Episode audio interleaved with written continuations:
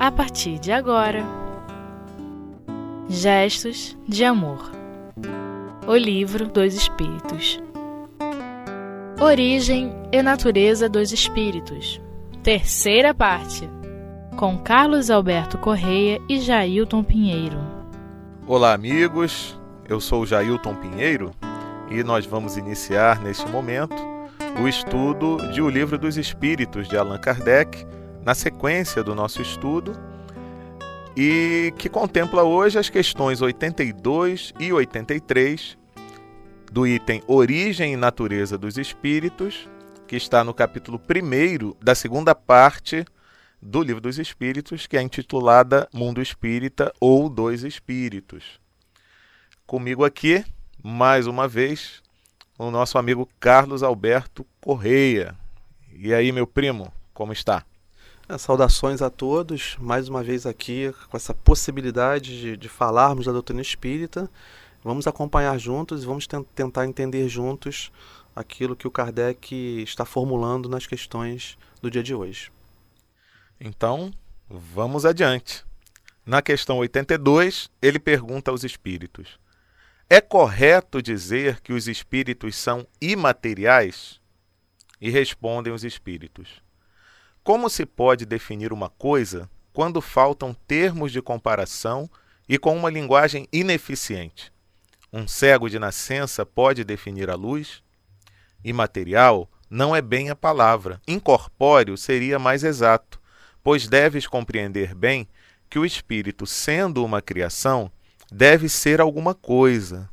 É matéria quintessenciada, porém sem analogia para vós, e tão etérea que não pode ser percebida pelos vossos sentidos. E Kardec faz um comentário. Dizemos que os espíritos são imateriais porque sua essência difere de tudo o que conhecemos sob o nome de matéria. Um povo de cegos não teria absolutamente termos para exprimir a luz e seus efeitos. O cego de nascença acredita ter todas as percepções através da audição, do olfato, do paladar e do tato. Não compreende as ideias que o sentido que lhe falta lhe proporcionaria. Do mesmo modo, somos verdadeiros cegos com relação à essência dos seres sobre-humanos. Podemos defini-los apenas através de comparações, sempre imperfeitas, ou por um esforço de nossa imaginação. Pois é, como somos limitados, né? Porque é, até mesmo para poder definir isso que somos em essência, porque somos espíritos em essência, nós não temos ainda uma linguagem, porque nós ainda não é, conseguimos chegar ao entendimento correto e perfeito por nos faltar esse sentido. E os espíritos, até sem ter uma linguagem correta ou própria para nos passar, até fala que poderia ser uma matéria quintessenciada. Como é que a gente pode entender isso, hein, Carlos? É, isso costuma fazer muita confusão na cabeça das pessoas, por tudo que você falou, primo, e por, por aquilo que, que o Kardec explica, que a doutrina espírita nos explica. É, enquanto você falava, me veio uma imagem que é o que eu vou tentar trabalhar nessa imagem que me veio. Porque o principal disso tudo não é a gente entender a essência do espírito, que a gente já viu nas questões anteriores que a gente não vai entender. Mas é, pelo menos não fazer confusão. A gente pode não entender, mas se a gente não fizer confusão, já é um grande avanço. Vamos pensar assim, é, duas linhas, duas linhas em paralelo. Vamos então montar duas linhas bem em paralelo, uma em, a, a, a, ao lado da outra em paralelo. Uh, vamos imaginar que uma dessas linhas é a matéria. E a gente já estudou também nas questões anteriores que a matéria, tudo que vem da matéria, ela tem um princípio, que é o fluido cósmico universal. E a matéria, como tudo no universo, está em permanente evolução. Então você tem lá a essência, da matéria, fluido cósmico universal, que vem nos seus vários graus, até que em determinado momento, essa matéria que não é perceptível aos nossos sentidos, ela se torna perceptível. É a matéria como a ciência hoje entende. Porque a doutrina espírita tem um conceito maior de matéria, não é somente a matéria palpável. Para o espiritismo existe a matéria também que não é palpável aos nossos sentidos. Então, isso é um ponto, a matéria, a linha da matéria. E a gente, na outra linha, bem em paralelo, a gente tem a linha do espírito. O espírito ele tem um início, que a gente pode chamar de princípio inteligente, por falta de termo, mas que não é a linha da matéria. Então, se a gente entender esse paralelismo, é, já é um grande avanço, a gente não confundir espírito com matéria. Isso o que, que é, o, no caso, o elemento espiritual de onde os espíritos Que feitos. tem vários nomes, a gente tem a imônada espiritual, a gente vai encontrar vários nomes na literatura.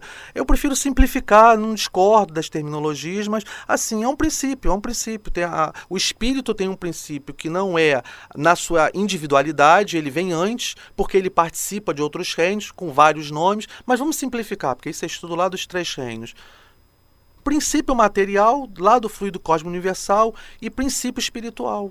Pronto. E o princípio espiritual não é originário da matéria, porque a matéria está na outra linha. Então vamos chegar isso sempre em paralelo didaticamente, porque, novamente, está tudo interligado. O espírito precisa é, é, passar pela matéria, conviver com a matéria, o que a gente. Mas ele não é a matéria. É como a gente, ah, se pudesse também entender, somos nós que temos um corpo e temos uma blusa. O corpo não é a blusa. Você pode jogar a blusa fora, o corpo continua existindo. É a mesma coisa do espírito e a matéria. Você pode não ter a matéria, o corpo físico, mas, e, e, e, é, mas o espírito vai continuar existindo. Em resumo, o que a gente precisa entender desta questão é difícil dar um nome ou compreender a origem do espírito, mas a gente pode, precisa e deve não confundir. O espírito, ele não está na linha da matéria, ele não é matéria. É imaterial? Que termo a gente vai usar? Porque ele é alguma coisa. Agora, a ciência não sabe definir alguma coisa que não seja matéria. Daí a nossa dificuldade. E como o Jailton falou, no momento em que a gente conseguir avançar para conseguir identificar alguma coisa além da matéria, a gente chega no espírito. Mas ainda tem um passo anterior, que é identificar o perispírito que é matéria, e a ciência ainda tem dificuldade de reconhecer essa matéria. Então vamos por partes. Primeiro a gente vai avançar na questão de compreender a matéria não palpável, aquela matéria etérea que o homem já vai se aproximando, a física já vai se aproximando de entender. Quando a gente entender isso, que é o que o Espírito aconselhou lá atrás, lá Menais aconselhou, quando vocês compreenderem o perispírito, que é essa matéria, aí vocês vão ter mais é, é, é, é, capacidade de compreender os espíritos. Porque isso nós, que já compreendemos o, o perispírito, estamos ainda tentando fazê-lo. É, e fica complicado em alguns momentos, porque para nós ainda é difícil entender o espírito no seu estado de pureza, né? considerando somente a individualização do elemento é, inteligente.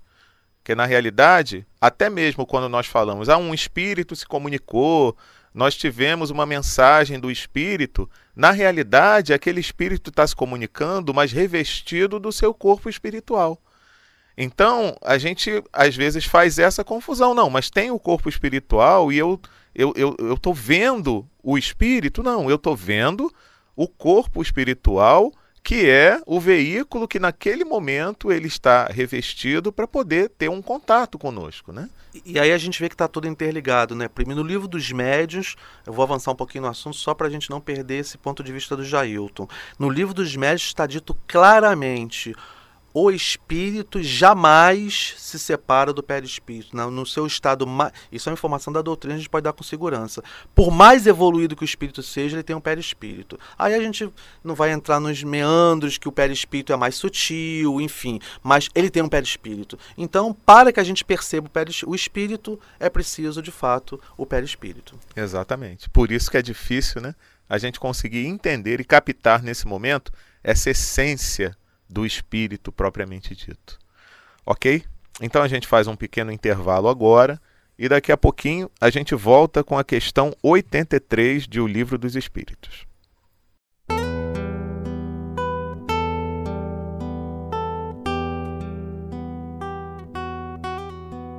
Gestos de Amor O Livro dos Espíritos Pois é, amigos, voltando agora com o nosso estudo sobre o Livro dos Espíritos, de Allan Kardec. Hoje estamos estudando as questões 82 e 83. Antes do intervalo foi 82 e agora, nesse bloco final, a questão 83. Estamos aqui eu, Jailton Pinheiro, e nosso amigo Carlos Alberto Correia. Questão 83, Kardec se dirige aos espíritos assim: Os espíritos têm um fim? Compreende-se que o princípio de onde emanam seja eterno, mas o que perguntamos é se suas individualidades têm um termo e se num dado tempo, mais ou menos longo, o elemento do qual são formados não se dissemina e não retorna à massa, como acontece com os corpos materiais. É difícil compreender que uma coisa que teve começo possa não ter fim. E os espíritos respondem: Há muitas coisas que não compreendeis, porque vossa inteligência é limitada, e isto não é motivo para rejeitá-las. O filho não compreende tudo o que seu pai compreende, nem o ignorante tudo o que o sábio compreende. Dizemos que a existência dos espíritos não tem fim. É tudo o que podemos dizer agora. Vamos lá. É, o principal dessa questão, novamente, é a gente ter uh, o embasamento que a doutrina espírita nos traz, uh, no sentido de compreender o espírito não acaba, o espírito não morre. E, e, mas não pode ser uma consideração fria, porque, por mais que a gente fale isso na doutrina espírita, a gente repita exaustivamente, é preciso que todo esse conhecimento, todo esse esforço que os espíritos fizeram, eles nos tragam aquilo que a gente vai ver lá na quarta parte dos espíritos, que é esperança e consolação. É, é, essas questões não são, não foram feitas, pra, elas foram feitas para serem compreendidas é, é, é, somente racionalmente. A doutrina espírita, obviamente, ela parte da fé raciocinada, é fundamental a fé raciocinada, mas a gente não deve levar essas questões com essa frieza. O espírito não tem fim. Nossa, a gente está discutindo aqui que o espírito não acaba, que o espírito não morre. Se um espírito não morre, ele não acaba, as relações não morrem, as relações não acabam. Qual a, a, a consequência que isso tem para a humanidade, já que um dos maiores sofrimentos pelos quais nós passamos é exatamente esse: quando alguém parte e a gente se vê longe desse alguém. Que bálsamo não é para todos nós quando tem essa afirmação aqui de maneira irrefutável, porque aqui não é uma teoria. A doutrina espírita está baseado nos fatos. O espírito volta para se comunicar. Eu ouço tantas vezes no trabalho a pessoa comentar: "Ah, um espírito nunca voltou para falar que ele que ele está vivo". Aí eu fico me perguntando, né, sem querer ofender a pessoa, mas em que planeta essa pessoa está vivendo? Em 2011, 2012, as pessoas estão falando que o espírito não volta? Como assim? Os espíritos estão falando o tempo inteiro. A gente pode dar um exemplo entre milhares do Chico Xavier, que foi a prova viva, a carta viva desses espíritos. Então eles estão se comunicando, estão falando, estão nos influenciando. Então quando se afirma aqui, e é dessa afirmação que as demais questões dos espíritos vai estar fundamentada, o espírito não tem fim. Isso é de uma consolação, é, para mim, pelo menos, eu imagino para todos nós, extraordinária. Nós não vamos acabar, nós não vamos morrer. As humilhações que nós passamos, a pobreza, a dificuldade com o chefe, tudo isso é, é, é, tem um fim, tudo isso acaba. Todos os sofrimentos da humanidade um dia passarão. Então, o que mais a gente pode esperar da doutrina? Só essa afirmação, uh, dizemos que a existência do espírito não tem fim. É tudo o que podemos dizer agora. Isso abre uma possibilidade de consolo quase infinita para todos nós. E é sobre essa ótica que nós podemos e devemos pautar a nossa vida daqui para frente. Porque a partir de sabermos que nós não morremos, tudo que nós fazemos vai ter uma consequência enorme no nosso futuro. É o que nós fazemos, o que nós pensamos, que vai é, determinar seguramente o nosso futuro. Então é muito importante essa afirmação e os espíritos é tudo que podemos dizer agora. É, é mais do que nós precisaríamos saber. Nós não vamos morrer, nós não vamos acabar.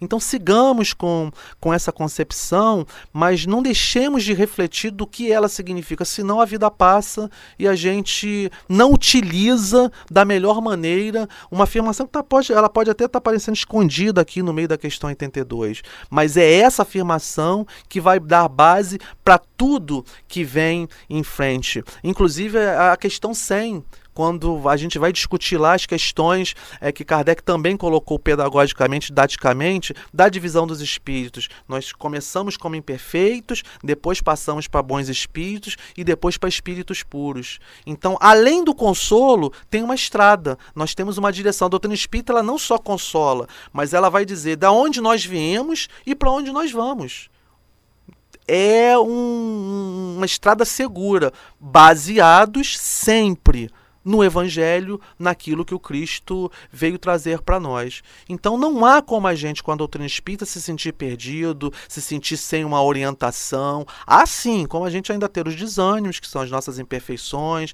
as dificuldades, mas com essa afirmação eu sou um espírito. Ah, hoje eu estou numa situação difícil, hoje, amanhã não estarei. Esse amanhã não é o amanhã do nosso tempo, a quarta-feira ou a quinta. O amanhã é o amanhã do espírito.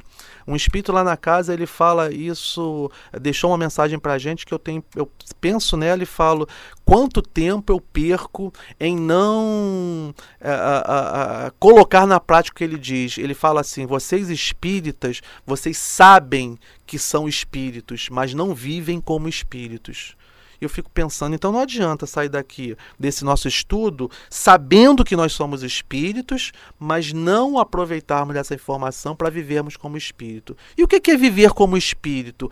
É pensar na ação como homem, na consequência dela no futuro. É tão simples quanto isso. Viver como espírito não é se tornar um missionário, não é se tornar aquela pessoa, eu sou espírita, você é a pessoa mais caridosa do planeta, eu vou mudar o mundo, não. Deus não pede isso de nós. Viver como espíritos, como diz aqui essa, essa mensagem, essa afirmação do espírito, é utilizarmos essa informação e buscarmos a nossa reforma íntima. Não há, primo, milagres, a gente sabe disso, a doutrina espírita não tem transformações simultâneas, não tem. É utilizarmos a informação. Eu sou orgulhoso, eu vou combater o orgulho. Eu sou vaidoso, eu vou combater a vaidade. Eu sou uma pessoa ainda que tem o vício da bebida ou do fumo, então eu vou tratar desse vício. É isso, é isso. Não é. é por isso é, é, é ao mesmo tempo que é muito difícil, é simples, porque a doutrina espírita não pede de nós essas grandes e maravilhosas transformações, porque elas não existem.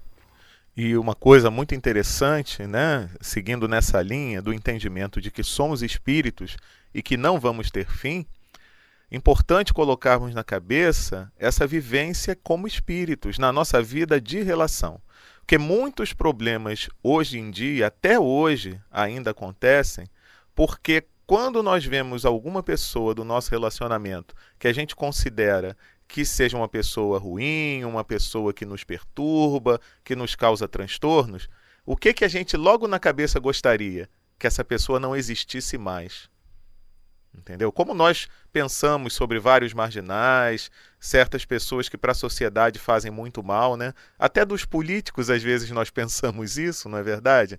Quando na realidade esses espíritos, que eles também são espíritos, eles não vão ter fim. Então não adianta eu pensar, por exemplo, numa pena de morte, porque os espíritos não vão ter fim.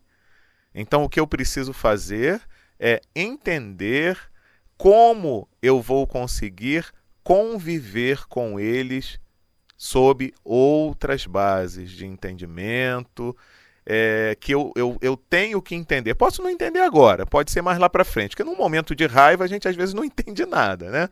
Mas mais lá para frente, eu entender que eu preciso retomar e a reencarnação vai fazer isso, o contato com esse ser que hoje me causa é, transtornos, que me trata mal, que faz com, minha, com que a minha vida não seja uma vida agradável, mas em termos de entendimentos, e fazendo com que essa relação vá se transformar em algo melhor, em algo positivo. Da mesma forma que um presidiário espera ao sair que ele possa ser reintegrado à sociedade e que as pessoas possam esquecer aquilo tudo que ele fez no passado, né? E, e se ele tiver boa intenção, ele vai se cada vez mais se posicionar de modo a ter uma vida melhor, a gente também gostaria que quando nós fôssemos os algozes, né, num, em relação a um companheiro, se isso fosse esquecido de uma outra ocasião e que nós possamos construir uma, um relacionamento de uma forma melhor e sob outras bases. Difícil isso, né, meu amigo? Mas acho que é, de uma questão a gente vê quantas considerações. Mas é isso, primo, tá dito, tá, acho que tá, é o que cabia para esse momento. Ok. Valeu, meus amigos. Então, não se esqueçam de acompanhar sempre aqui o estudo do Livro dos Espíritos de Allan Kardec e na próxima oportunidade estaremos estudando outras questões do livro. Um grande abraço.